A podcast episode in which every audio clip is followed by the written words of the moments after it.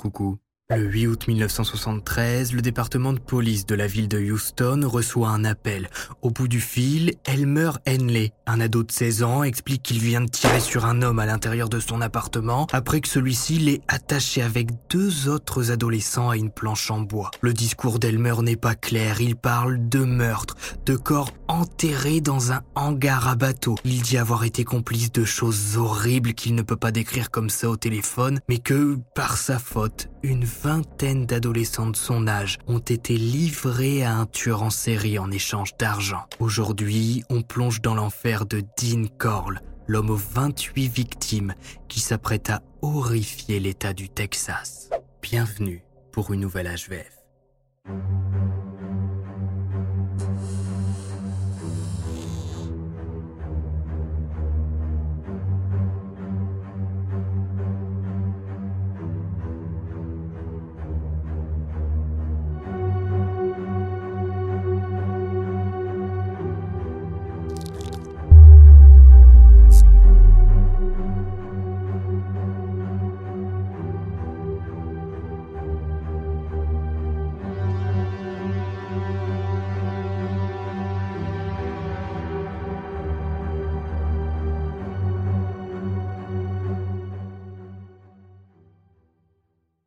Salut à tous et c'est Max Guys. Aujourd'hui, on se retrouve pour une nouvelle histoire à la fois vraie et flippante, spéciale tueur en série, dans laquelle on va parler de Dean Corll, un homme très peu connu en France. En tout cas, j'ai pas trouvé énormément de reportages à son sujet, et pourtant, vous allez voir que son histoire est absolument incroyable, tellement elle est perverse. On va parler d'un homme qui, à l'aide de deux jeunes complices, va faire pas moins de 28 victimes sur une très courte période de 3 ans. Et ces complices, qui sont des adolescents, ne vont rien dire pendant 3 ans. Pendant 3 années complètes, ils vont aider Dean Corll à piéger d'autres garçons de leur âge, à les ramener dans l'appartement du tueur, à entendre leurs hurlements jusqu'à la mort, puis vont même aider Dean à enterrer les corps tant qu'à faire. Alors installez-vous, n'oubliez pas de vous abonner. Et on est parti. Une enfance mouvementée. Pour bien comprendre comment Dean Corll va en arriver à attacher des gens dans son appartement sur une planche en bois avant de leur faire du mal et de les enterrer avec deux complices dans la terre humide d'un hangar à bateau, c'est super joyeux et comme beaucoup de tueurs en série, il faut commencer par l'enfance de Dean Corll. Le 24 décembre 1939, Dean Corll vient au monde. Sa mère Mary Robinson et son père Arnold Edwin Corll sont plus heureux que jamais. C'est leur premier enfant, la consolidation de leur amour. Non, c'est pas vrai. Dean naît dans une famille malheureuse, brisée. Marie et Arnold ne s'entendent pas. Le père Corll est un homme autoritaire, très strict, dominant vis-à-vis de sa femme, qu'il traite juste comme une bobonne, tout juste bonne à s'occuper des gamins, faire le ménage et la cuisine. Mais Marie ne se laisse pas faire, le couple sur le dessus régulièrement devant Dean. Malgré tout, Marie finit par tomber de nouveau enceinte et donne un petit frère à Dean, Stanley Corll. Et le début de vie des deux frères est catastrophique, pas besoin de s'étendre dessus pendant 10 minutes. Marie et Arnold décident de divorcer, Arnold part à l'armée, Marie se retrouve avec ses deux garçons sans un sou, à tel point qu'elle va aller vivre dans une espèce de roulotte qui transportait avant des chevaux, et les deux garçons vont être placés chez un couple de personnes âgées qu'elle connaît. Finalement, Arnold revient de l'armée, se remet avec Marie, le couple redéménage, et ça casse de nouveau. Voilà pour la partie parentale de Dean Corll qu'on expédie rapidement parce que c'est le foutoir. En 1950, Dean a 11 ans. Il vit avec son frère Stanley et sa mère à Houston au Texas. Et dès le début de l'adolescence, Dean est jugé comme étant un enfant étrange par ses camarades et ses profs. Il est froid, calculateur, manipule ses camarades et une fois que le conflit éclate, reste à l'écart l'air de rien regardant les disputes. Stanley de son côté est tout le contraire de son frère. Il est jugé gentil, amical, s'amuse avec tout le monde. Et peu à peu, Dean va se renfermer sur lui-même. Il n'a quasiment aucun ami, tout le monde lui a tourné le dos. Vous savez comment c'est généralement, vous faites votre scolarité jusqu'au lycée au moins, avec les mêmes personnes que ce soit la maternelle, la primaire, le collège. Et vu que tous les gamins se connaissent, ben, quand de nouveaux arrivent à l'école, Ils préviennent les autres en disant que Dean, c'est un gamin manipulateur qui va apporter des problèmes si on devient ami avec lui. Et Dean va rester longtemps seul puisqu'il tombe malade. On lui diagnostique un rhumatisme articulaire aigu qui lui fait mal aux articulations comme son nom l'indique et au cœur, au point de ne presque plus bouger. Il est soigné, mais les médecins lui repèrent dans le même temps une déformation cardiaque lui interdisant toute forme physique. Dean est cloîtré chez lui. Interdiction de sortir ou d'aller jouer au foot avec les gamins du coin. Il est complètement exclu de la vie sociale des enfants de son âge. Marie tentera bien d'inscrire son fils à de la plongée sous-marine histoire de tester, mais Dean fera un malaise sous l'eau et on lui demandera gentiment de pas revenir. En 1953, Marie rencontre son second mari, Jack West, un vendeur d'horloges itinérant, et le couple décide de s'installer ensemble à Vidor, toujours au Texas. Ils auront une fille, Joy West, que Dean va apprécier plus que tout. Il a enfin l'impression d'être important, aime garder ce petit bébé. Et c'est à partir de ce moment-là, au milieu des années 50, que l'adolescence de Dean s'améliore. Sa mère et son beau-père décident d'ouvrir une entreprise de confiserie donc qui vend des bonbons, et Dean qui n'aime pas trop l'école mais qui malgré tout réussit à obtenir son diplôme équivalent plus ou moins à notre bac, décide de ne pas aller à l'université et d'aider sa mère dans son entreprise. Ça lui permet d'avoir un petit salaire et surtout de se sentir utile. Il se charge des commandes, de la caisse, nettoie le magasin, bref, un boulot multifonction qui lui fait faire de grosses journées. On sait que Dean travaille deux ans dans l'entreprise familiale avant de déménager dans l'Indiana pour vivre chez sa grand-mère qui vient de perdre son mari, histoire de la soutenir et de prendre un peu de vacances avec ses économies. Là-bas, Dean a une petite amie mais ne se sent pas à l'aise loin de l'entreprise familiale et de sa maman. Il a besoin d'un cadre et vivre sans travail fixe ni réel but ne lui plaît pas. Le jeune homme retourne au Texas pour aider sa mère et son beau-père à développer l'entreprise familiale. Il est maintenant indépendant et vit dans un appartement au-dessus du magasin de bonbons. Et fait bien de revenir puisqu'en 1963, sa mère divorce. Il devient alors vice-président de l'entreprise. Jack, le beau-père, en est exclu. La même année, le tout premier incident répertorié dans la vie du futur tueur en série est archivé. L'un des employés se plaint auprès de Marie Corle en lui disant que son fils lui a fait des propositions déplacées dans la réserve alors qu'il était en train de se changer. Et c'est pas la première fois que ça lui arrive. Si Dean est gay, pas de souci, mais il doit comprendre que se changer devant lui n'est pas forcément une invitation. Marie n'y croit pas une seule seconde. Jamais son fils n'aurait fait ce genre de choses, et pire encore pour l'époque, comment est-ce que ce type peut accuser Dean d'être gay? L'employé est licencié sur le sang. Chant.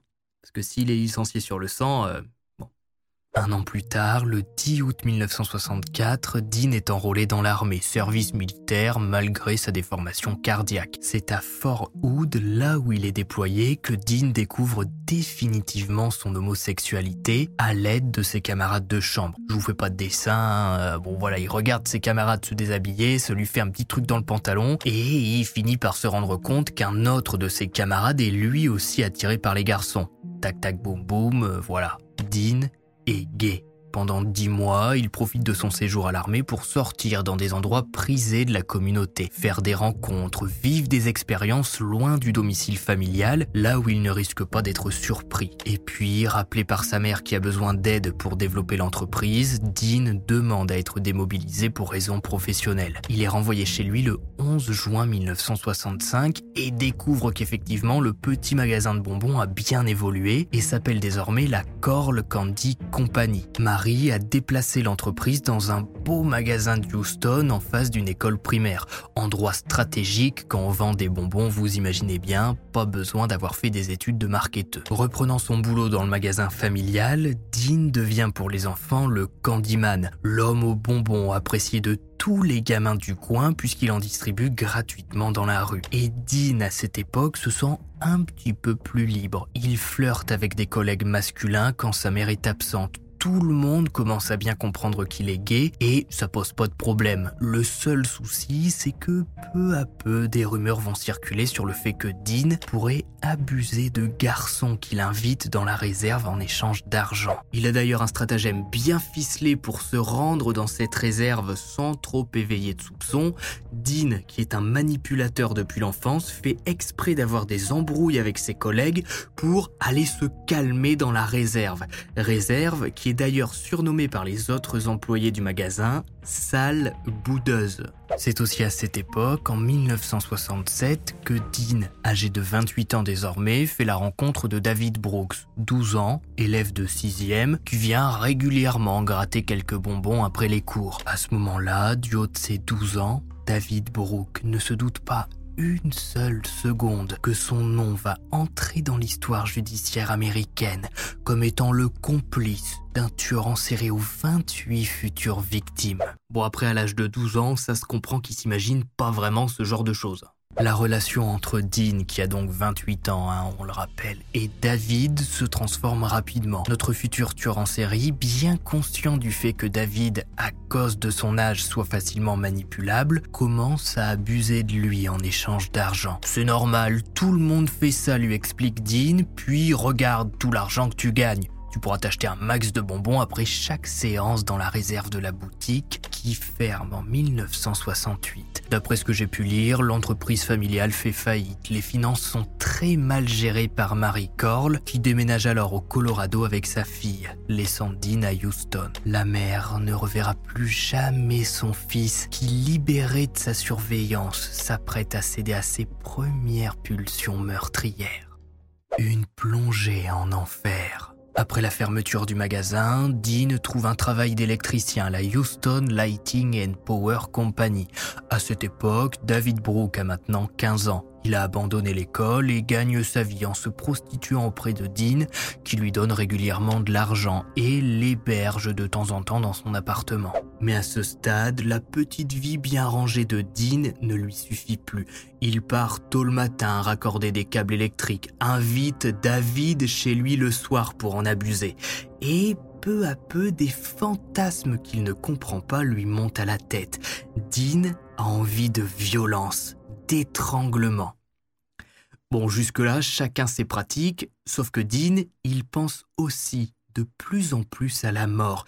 Il a envie de tuer des gens. Ses pulsions Dean se dit que ça finira bien par passer. Le 25 septembre 1970, alors qu'il conduit autour de Houston, il aperçoit Jeffrey Conen, un autostoppeur de 21 ans, étudiant à l'université du Texas, qui cherche à rentrer chez lui. Dean s'arrête à hauteur de l'étudiant et la discussion se fait. Il invite Jeffrey chez lui. Le jeune homme accepte avec plaisir. C'est les années 70, on fait des rencontres du tac au tac, pas de réseaux sociaux ni de sites de rencontres. Arrivé aux 3000 1300 Yorkton, appartement de Dean, Jeffrey est invité à s'asseoir dans le salon pendant que son hôte va chercher des accessoires pour s'amuser. Est-ce que le jeune homme est gay? L'histoire ne nous le dit pas, mais dans les deux cas, qu'il y ait consentement ou pas, Dean réussit à menoter Jeffrey et le force à avoir un rapport avec lui. Sauf que Dean repense alors à ses pulsions, ses envies de meurtre et il se met à étrangler de toutes ses forces Jeffrey qui se débat, n'arrive plus à respirer, perd connaissance et meurt pour la toute première fois de sa vie, officiellement d'après l'enquête qui suivra, Dean se retrouve avec un cadavre à cacher et il ne perd pas de temps. L'adrénaline est au maximum, pas question d'appeler les secours et de se dénoncer. Il connaît un coin éloigné sur High Thailand Beach, un coin de plage déserte à 7 heures. Dean cache le corps de Jeffrey dans un grand sac poubelle, sort de son appartement, le place dans son coffre de voiture et se rend à la plage. Il creuse aussi rapidement que possible. Le premier meurtre de Dean Corll est express. Il tue, panique et se débarrasse du corps en le planquant dans le sable et même si sur le moment rien n'est calculé, ben étonnamment ça va plutôt bien marcher, puisque le corps de Jeffrey ne sera retrouvé enseveli dans le sable que trois ans après les faits. Mains et pieds liés, toujours enveloppé dans son sac poubelle. Même si le premier meurtre de Dean se passe bien, il se fait pas prendre, personne ne le voit en compagnie de Jeffrey et aucune enquête n'est réellement lancée, eh bien les choses vont rapidement se compliquer puisqu'on est au début des années 70 et Dean commence à prendre confiance.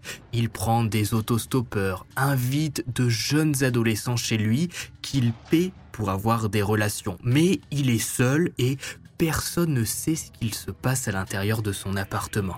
Et j'aurais pu continuer cet HVF en vous parlant de tous les meurtres de Dean Corll jusqu'à sa fin, son possible procès, et puis basta. Non, sauf qu'un jour, quelqu'un va entrer dans l'appartement de Dean Corll alors qu'il est en train de torturer des adolescents sur une planche en bois. Un jour, David Brooks, qui est toujours en contact avec Dean, on est en 70, il a toujours 15 ans, pousse la porte de l'appartement sans y avoir été invité. Il entre discrètement pour rigoler et faire peur à Dean. C'est alors que dans l'ouverture de la porte de chambre, il voit deux adolescents attachés à une planche en bois, pieds et mains liés à chaque extrémité du bout de bois. Ils ont l'air à moitié morts, torturés depuis des heures. David ne comprend pas vraiment ce qu'il voit et se met à reculer doucement. Dean se retourne et se précipite vers l'adolescent pour lui demander ce qu'il fout ici et pourquoi il est entré sans prévenir. Comme à son habitude, Dean manipule, il supplie David de ne parler à personne de ce qu'il vient de voir. Et pour acheter son silence, il lui donne les clés de sa Chevrolet Corvette, voiture flambant neuve qu'il avait achetée quand le magasin de bonbons tournait bien.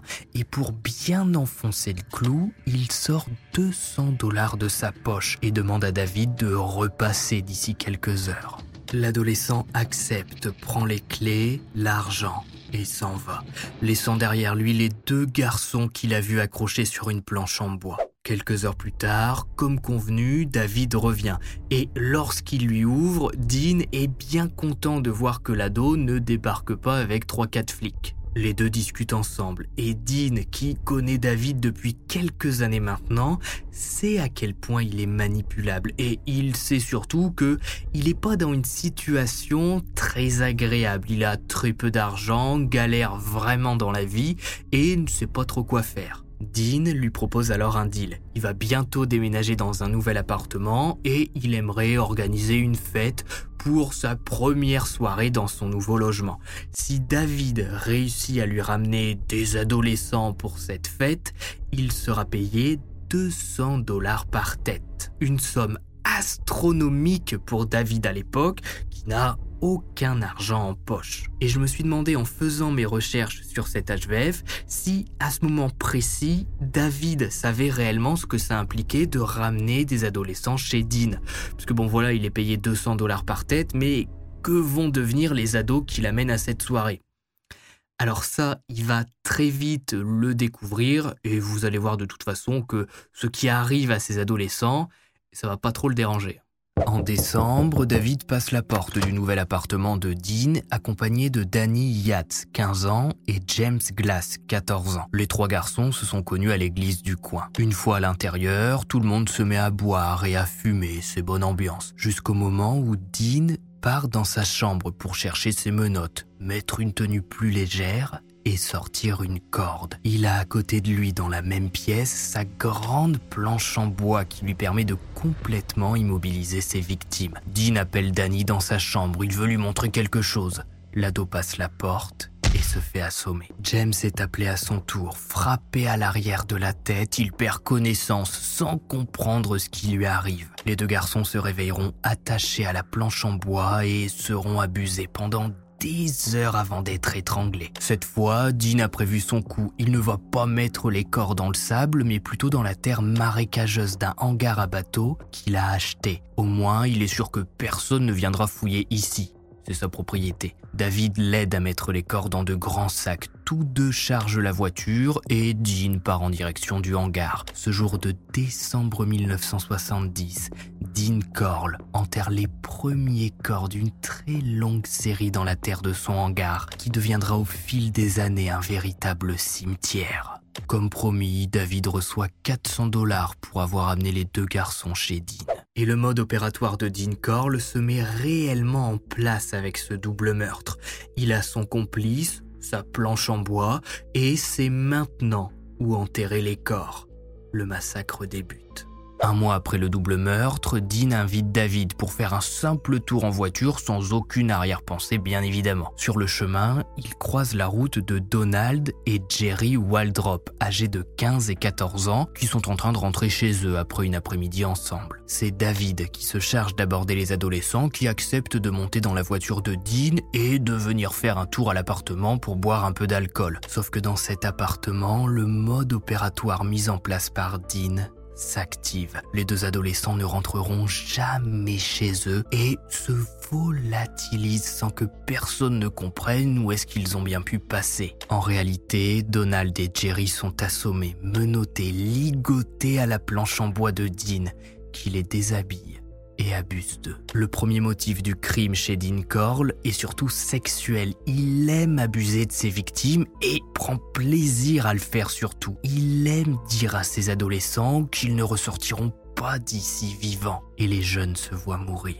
Le premier qui est en train d'être étranglé est vu par le second qui est en train d'hurler pour tenter de sauver sa peau mais ça ne sert à rien. Une fois le travail fait, Dean et David, qui d'ailleurs ne participent pas à l'acte final mais entendent tout ce qu'il se passe, cachent les corps dans de grands sacs et se rendent au hangar à bateau pour creuser. Et au fil des mois, les corps s'accumulent dans cette terre marécageuse. Pour éviter les odeurs dans son appartement, Dean prend bien soin de nettoyer sa planche de torture après chaque meurtre. Et le désormais tueur en série prend confiance comme beaucoup avant lui et après lui. Aucune enquête n'est réellement lancée concernant la disparition des adolescents qu'il enterre dans son hangar à bateau et la plupart sont considérés en fugue. C'est tout. On classe l'affaire et on finira bien par les retrouver dans quelques années. Alors c'est effectivement ce qui va se passer, mais on va pas vraiment les retrouver en bon état. Le 9 mars 1971, Dean croise Randall Harvey qui rentre chez lui en pleine nuit à vélo après son travail dans une station-service. Il l'accoste depuis sa voiture, discute quelques secondes avec lui, sort son arme et tire. Randall, 15 ans, touché en pleine tête, s'effondre sur la route. Il disparaît en pleine nuit et rejoint à son tour la terre marécageuse du hangar à bateau. Et malheureusement, il est impossible de se concentrer sur toutes les victimes qu'a fait Dean Corll tout au long de son parcours. David, qui est donc payé pour amener des adolescents chez Dean, n'a aucun remords à en accoster dans la rue pour les inviter à le suivre quand il a besoin d'argent. Il les fait entrer chez son complice, prend son billet et part. C'est un défilé chaque mois devant l'appartement de Dean Corll. Le 29 mai, c'est David Heiligate 13 ans, et George Wiki, 16 ans, qui sont abordés par David et Dean. Les adolescents sortent de la piscine et acceptent de monter. À chaque fois, le mode opératoire est le même. Dès que les ados sont dans l'appartement, ils sont complètement foutus. David Guest avait un meilleur ami à l'époque, Elmer Wayne Ainley,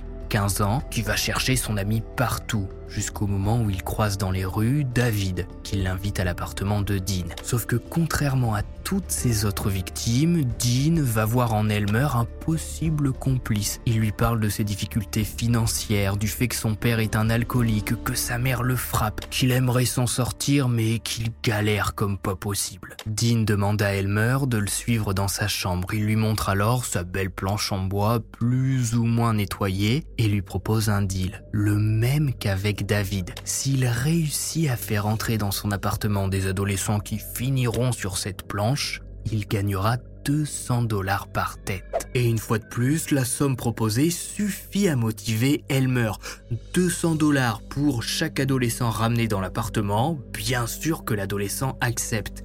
Et pendant mes recherches, j'ai essayé de creuser un peu, tenter de comprendre pourquoi est-ce que David et Elmer accepte si facilement. Il y a peut-être quelque chose derrière tout ça.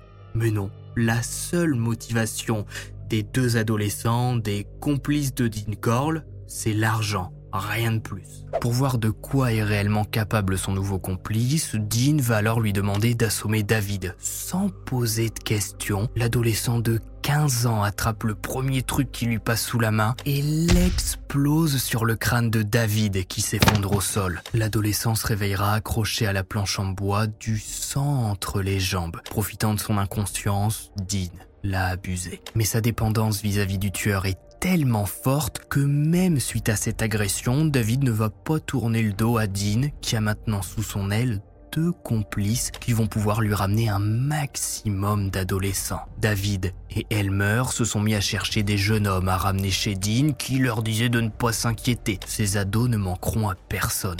Depuis le temps qu'il utilise sa planche en bois et qu'il en enterre dans son garage à bateau, personne n'est jamais venu l'inquiéter de quoi que ce soit. Ça peut que bien se terminer. Demander à des adolescents de 15 et 16 ans de ramener d'autres ados dans son appartement pour les torturer sur une planche en bois avant de les enterrer dans la terre marécageuse d'un hangar à bateau, qu'est-ce qui pourrait mal se passer? Un trio meurtrier. En mars 1972, Elmer est en formation avec David et Dean qui veulent lui apprendre comment ramener facilement des ados à l'appartement. Voilà, certains font des stages d'électricien, de plombier, de vendeur. Eh bien, Elmer, c'est une formation pour devenir tueur en série. Et ça tombe bien puisque le trio croise la route de Frank Aguirre, 18 ans, un gars du coin qu'Elmer connaît bien puisqu'il l'a rencontré quand il travaillait dans un restaurant. Dean l'envoie en mission.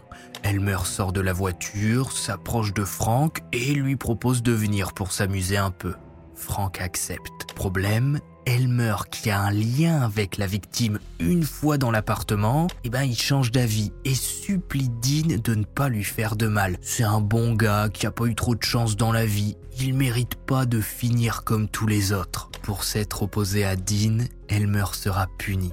Il sera chargé, seul, d'enterrer le corps de son ami dans le hangar à bateau. Elmer et David forment un parfait duo. Au fil des mois, ils deviennent plus complices que jamais pour amener des ados en échange d'argent. Le duo met même en place des stratagèmes pour menoter facilement les jeunes hommes qu'ils ramènent. Ils leur font croire par exemple qu'ils sont capables de se débarrasser de menottes grâce à un tour de magie. En réalité, Elmer ou David mettent les menottes alors qu'ils ont la, la clé en fait des menottes dans leur poche voilà, ils mettent juste les mains dans le dos, ils attrapent la clé, ils déverrouillent les menottes. Et bien évidemment, quand les ados veulent essayer le tour de magie pour voir si les menottes ne sont pas truquées, une fois serrées, ils n'ont pas les clés et ils sont coincés. Et plus le tueur en série fait de victimes, plus la violence monte d'un cran.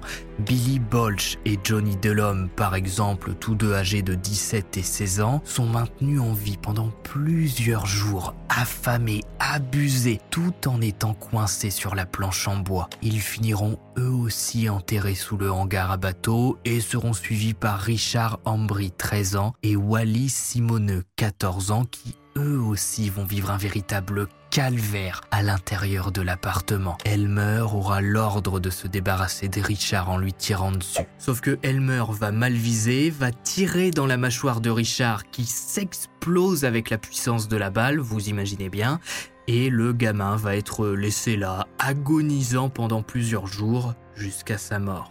Wally de son côté sera étranglé. Les deux finiront à leur tour dans la terre du hangar à bateau. On est en 1973, ça fait maintenant trois ans quasiment que Dean a commencé à tuer. Et c'est important de répéter qu'à ce stade de l'affaire, personne ne le soupçonne de rien. Il continue son boulot d'électricien, David et Elmer lui apportent des ados en échange d'argent, le mode opératoire est parfaitement rodé. Pourtant, un événement que personne n'avait vu venir jusqu'ici, même pas Dean lui-même, va provoquer la chute du tueur en série qui est de plus en plus violent avec ses victimes à cause de problèmes médicaux au niveau du ventre et des testicules qui lui donnent un mal de chien. Le 8 août, Elmer attire Timothy Kerler, 16 ans, et Rhonda Williams, 15 ans, dans l'appartement de Dean. Et Elmer n'a aucune difficulté à convaincre Timothy et Rhonda de le suivre puisque les deux adolescents habitent le même quartier que lui et sont même amis avec Elmer. Rhonda a plusieurs fois accueilli le complice de Dean chez elle quand il se faisait battre par ses parents.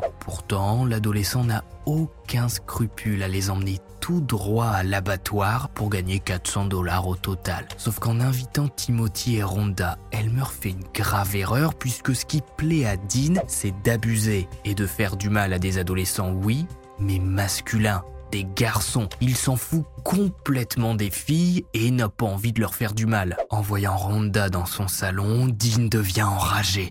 Il se met à hurler et se jette sur les trois adolescents qu'il réussit à assommer. Bon alors là je vais un petit peu vite. En réalité Dean quand il arrive dans son appartement, Timothy et Rhonda ont déjà bien bu, ils sont même déchirés avec de la colle qui s'amuse à sniffer, et Elmer de son côté a lui aussi bu.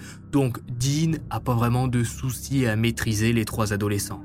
Quand il se réveille, Elmer tente de reprendre ses esprits et comprend tout de suite qui est en train de se passer. Dean lui explique être furieux, lui pose tout un tas de questions et ne sait pas quoi faire de Rhonda. Pour cette erreur, Elmer va devoir payer. Mais l'adolescent essaie de raisonner le tueur. Il lui dit que s'il le libère, pour lui faire plaisir, il abusera devant lui de Rhonda. Il aime voir les ados souffrir, non? Eh ben, il pourra regarder Rhonda essayer de se débattre alors qu'elle est accrochée à la planche.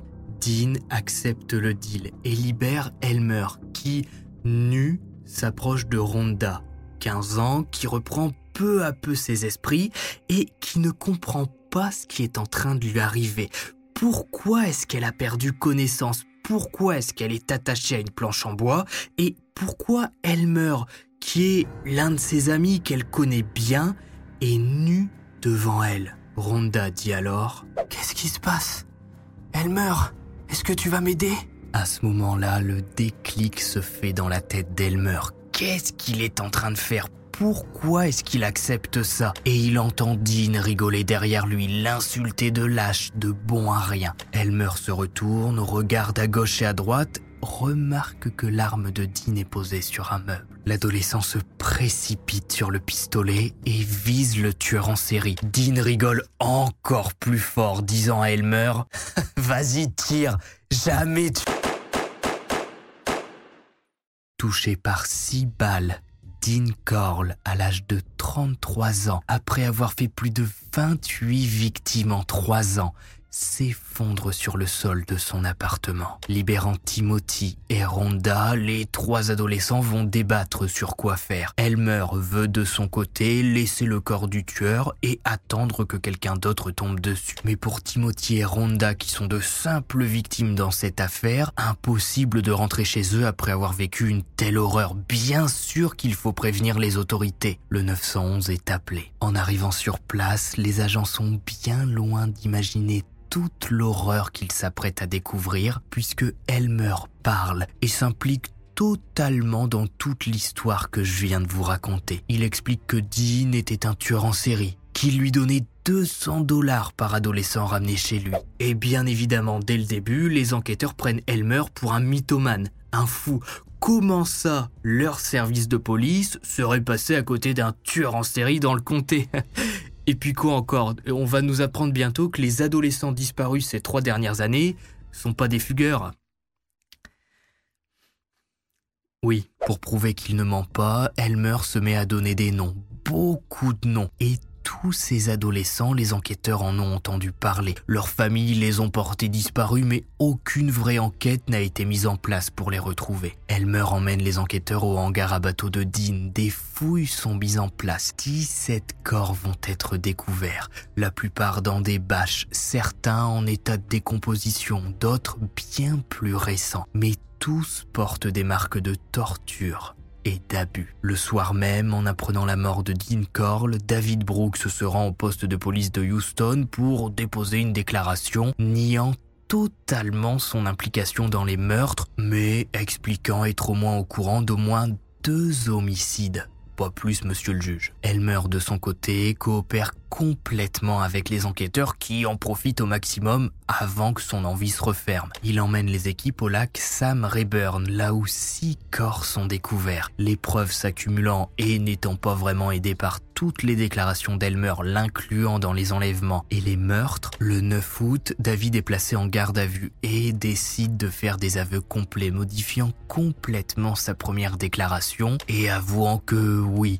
il a bien joué un rôle actif dans toute cette affaire et qu'il a bien été payé. Comme Elmer, 200 dollars par garçon ramené à l'appartement. Oui, il savait ce que Dean leur faisait et pour prouver sa bonne foi, il dit aux enquêteurs de se tourner vers la plage d'Hite Island Beach comme potentiel lieu dans lequel Dean a caché des corps. Au total, ce sont 28 corps d'adolescents qui seront découverts pendant les recherches dans le hangar à bateau, au lac et sur High Island Beach. 27 d'entre eux réussiront à être identifiés grâce à leurs effets personnels, leur dentition ou l'état de leur corps. Il existe une photo de l'une des victimes supposées de Dean Corll qui n'a jamais pu être identifiée. Cette photo, pour les plus avertis d'entre vous, je vous la posterai sur mon Twitter après la sortie de cet HVF. On y voit un adolescent qui regarde l'objectif, terrorisé par la situation, comprenant sûrement qu'il est en train de vivre ses dernières secondes.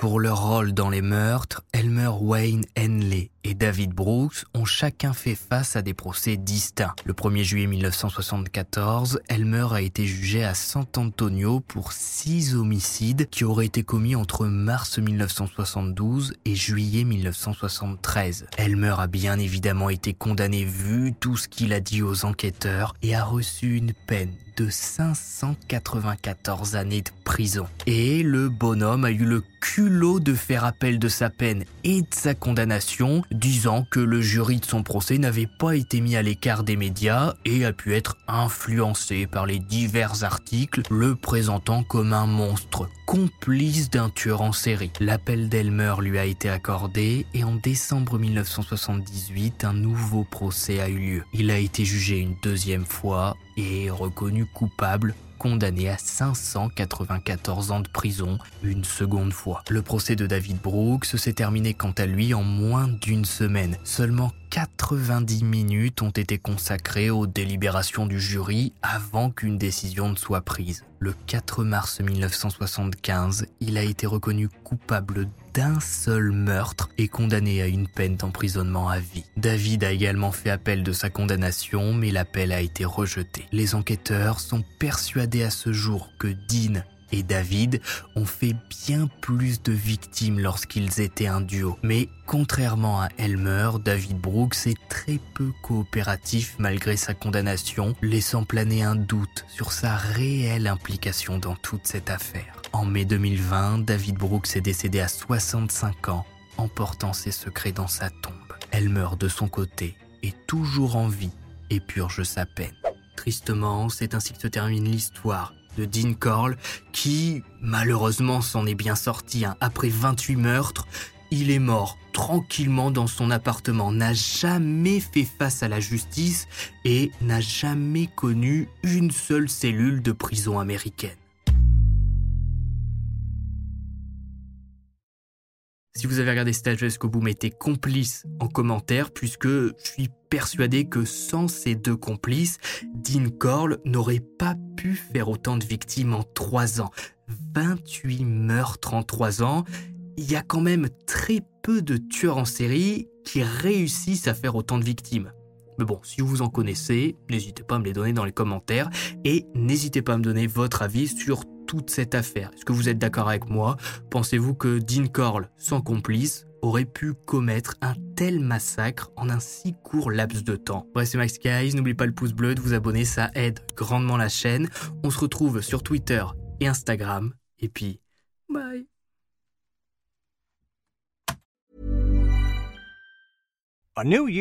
surprises, costs.